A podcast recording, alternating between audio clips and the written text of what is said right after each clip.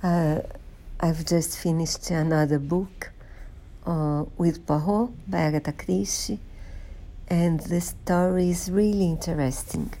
It's an um, archaeological field in Turkey where a group of um, researchers and archaeologists work, and also there is a woman who is uh, married to the boss of the expedition and a nurse who is um, hired to take care of her because she's afraid of being killed and um, things are very strange. And there is another woman who is married to married to another of the researchers.